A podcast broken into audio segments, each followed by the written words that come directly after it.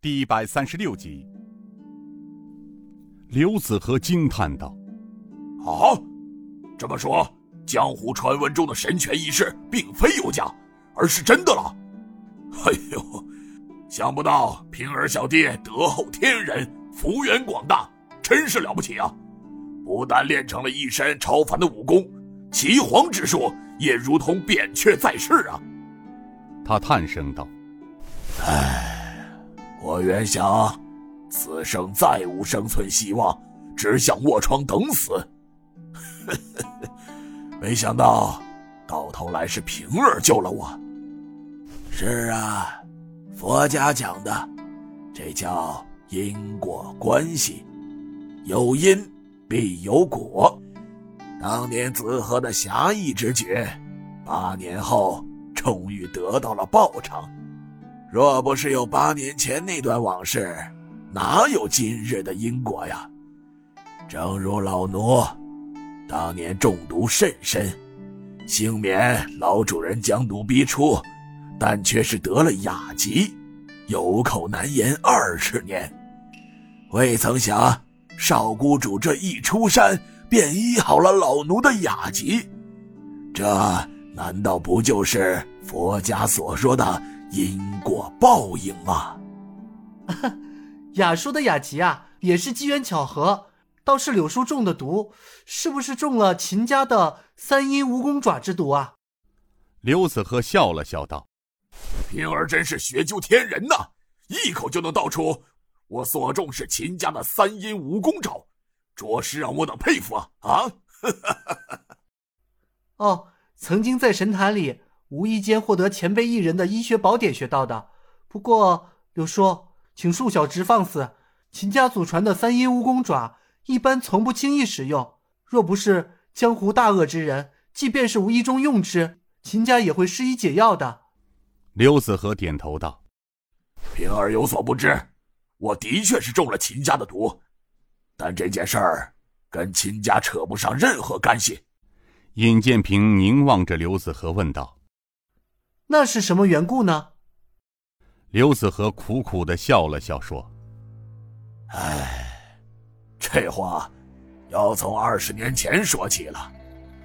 那时我刚出师门，和师弟来到江北老家江淮县，住在城里的一家客栈之时，听说江淮城近日来闹采花大盗的事儿。”县衙出动了多少捕快官兵，死伤了几人，都未能将他擒获。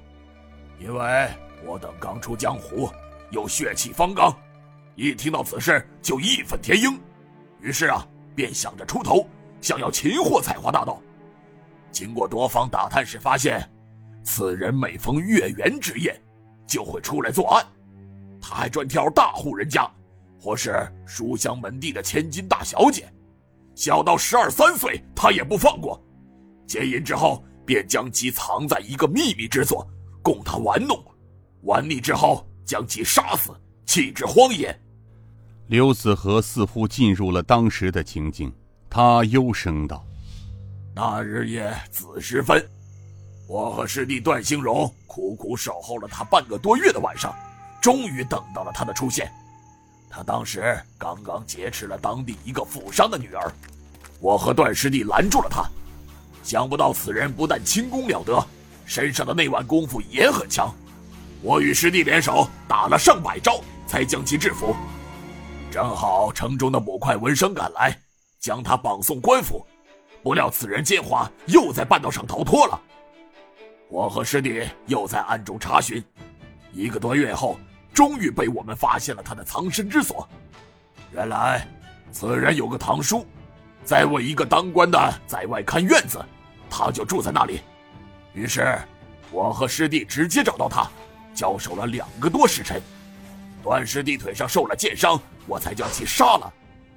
说到这里，刘子和的脸却阴沉了下来，他长长的叹了一口气：“唉，没想到。”初出江湖的我，却为师门惹下了祸端。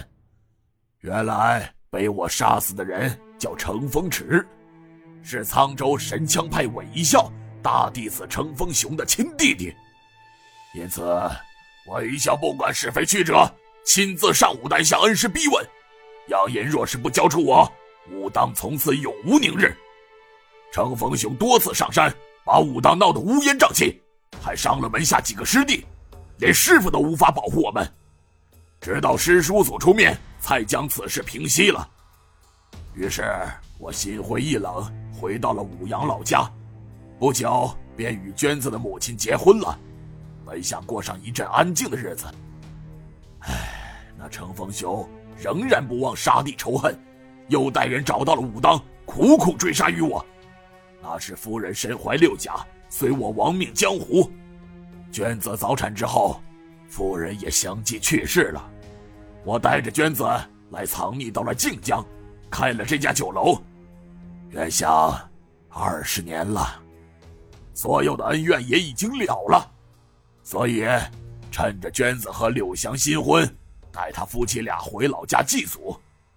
俗话说，还真是冤家路窄。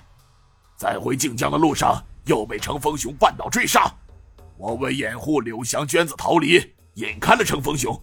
突围时中了神枪派秦家弟子的三阴蜈蚣毒爪。若不是陈武兄弟，我恐怕也活不到今日了。